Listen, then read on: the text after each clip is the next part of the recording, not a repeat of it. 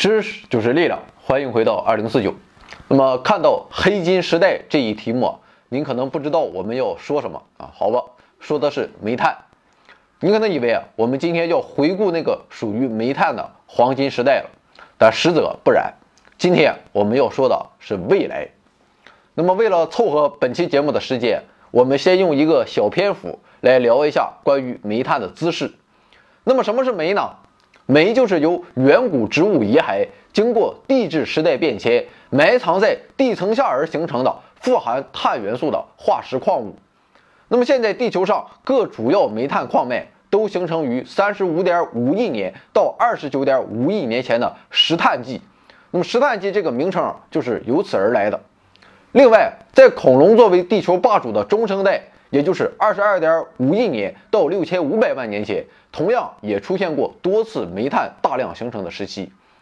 那么煤炭的形成，它离不开潮湿的环境，而在那两段地质时期中，地球都处于相对湿润的环境下，可以说直到今天仍在有新的煤炭在形成。当然了，速度是很慢的。那么煤它到底是怎么形成的呢？前面我们说了，煤的形成离不开潮湿的环境，于是。在沼泽、三角洲等湿润的地区，植物死亡后啊便在水底堆积，煤的形成也就由此开始了。那么，由于缺乏氧气，在水底堆积的植物遗骸啊，不会发生腐败分解。随着历史的进程，植物遗骸啊便越来越密实，形成了进水程度达百分之九十的泥炭。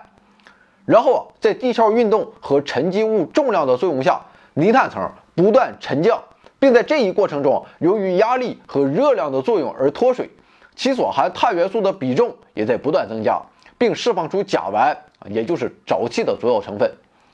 当然了，煤和煤啊，它是不一样的。由于形成过程中压力和温度条件的不同，也就造成了碳元素含量的不同，而碳元素的含量就直接决定了煤的品质啊，或者是称为发热量，其单位为兆焦耳每千克。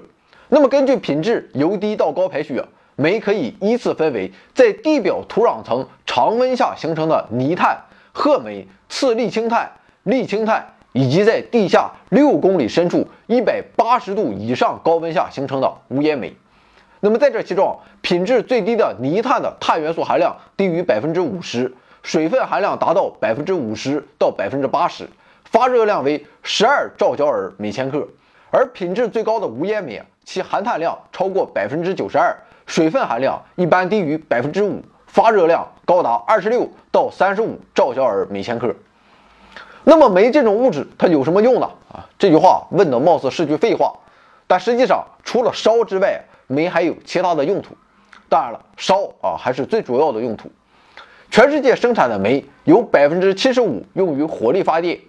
每生产一千瓦时的电量，大约需要消耗五百克煤。那么除此之外啊，还有百分之五的煤用作家庭取暖。那么以上这百分之八十的煤啊，显然都是用来烧的。另外有百分之十五的煤会转化为焦炭，用作炼铁所需的燃料和化学物质。还有百分之五啊，要么作为燃料用作水泥工业，要么转变成不同材料中的化学成分，比如说硅、碳纤维、活性炭、树脂和化妆品等等等等。那么甭管怎么样吧。在我们大多数人的印象中，煤炭都被我们视作肮脏与危险的化身。但除此之外啊，也依然抹杀不掉煤炭相比于其他能源所独有的巨大优势，那就是它储量丰富、价格低廉。所以啊，在石油、天然气统治的能源王朝已经日薄西山的当下，所有的迹象都表明，煤炭将卷土重来，大油取代石油成为世界主要能源的趋势。登上下一代能源的霸主地位。其实啊，不只是未来，即便是在现在，那么为了填补石油、天然气留下的空白，煤炭的开采量已经取得了长足的发展。从过去的二十亿吨年产量，到二零一四年的八十二亿吨，再到二零一六年的七十四点六亿吨。虽然近几年煤炭产量呈现了小幅度的下滑趋势。但我们依然可以毫不夸张地说，在最近的四十年中，正是煤炭凭借一己之力满足了全球四分之一的初级能源需求，仅次于占比百分之三十四的石油。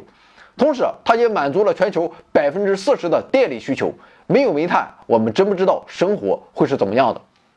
而且我们也十分有理由相信，只要还有煤炭在，幸福就不会马上终结。目前在全世界范围内，亚太地区的煤炭储量为两千九百亿吨，可维持八十二年；欧洲和俄罗斯地区的储量为两千八百亿吨，可维持二百四十一年；北美及南美储量为两千七百亿吨，可维持二百三十年；非洲储量五百亿吨，可维持二百年。那么整体来看，全球煤炭储量还可以至少维持一百五十年。其实啊，关于煤炭，我们还有这样一个误区，那就是使用煤炭多的啊，那都是贫穷落后的国家。但这显然也不是事实。那么最明显的就是啊，我们中国既是世界最大的煤炭生产国，同时也是最大的消费国，而紧随其后的便是美国。美国共有十万多煤矿工人在两千座煤矿中工作。煤矿也为美国提供了半数以上的电力需求。那么，除了中国和美国之外，像是日本、德国、南非、俄罗斯、以色列、澳大利亚、希腊、波兰等国家，电力都极大程度上的依赖于煤炭的供应。而在当今世界形势下，随着世界经济的发展，很多之前用不上电的贫困地区正在迎来电力的普及。那么如此一来，用电高潮的出现。就恰好赶上了油气前景阴霾不开的多事之秋，所以啊，从地质学角度看，唯有煤炭才能应付这一紧张局面的到来。另外，煤炭的卷土重来也有地缘政治因素的推动。我们知道，全世界百分之七十以上的石油资源和百分之六十的天然气都集中在中东、俄罗斯和中亚等政局动荡、战乱频繁的地区。就比如在二零零六年。俄罗斯和乌克兰之间突然局势紧张，导致天然气价格在短短几天内翻了两番。而天然气的价格动荡，我们是承受不住的，因为如果采用天然气来提供电力的话，电费中的百分之八十都是天然气原料的价格，所以啊，哪怕是微小的价格上扬，都会让电力供应商欲哭无泪。所以啊，虽然说在今后的至少四五十年时间内，天然气会缓解全球的石油困局，但是啊，地缘政治的不稳定却在天然气发展的大道上悬起了一柄达摩克里斯之剑。但是啊，煤炭就不一样了，由于其在地球上的均衡分布，无疑就为减少国际政治的紧张局势添上了一道保险。特别是美国坐拥世界上最大的煤炭储量。世界经济新贵中的中国和印度也都拥有丰富的煤炭资源，难道还有比这更好的安排吗？不过，如果煤炭的优点仅仅体现在资源丰富和分布均衡这两个方面的话，其实啊这还不算什么，但其优点还远远不止此。不少煤炭的衍生物同样大受欢迎，比如说，虽然煤炭通常以固态形态存在。但是，通过煤炭液化技术，却可以转化为可供汽车使用的液态燃料。在二战期间，德国正是依靠上世纪二十年代发明的费托合成煤炭液化技术，才得以在几乎没有任何石油资源的情况下，一直战斗到了一九四五年。另外，南非盛产煤炭，当初啊由于实行种族隔离政策而长期遭受国际禁运，反而也由此在煤炭液化方面取得了丰富的经验。那么时至今日啊，煤炭液化技术虽然仍有完善的余地，但是啊，它已经是一项成熟可行的技术，而且同目前居高不下的原油价格相比，煤炭液化技术更是有利可图，具有明显的价格优势。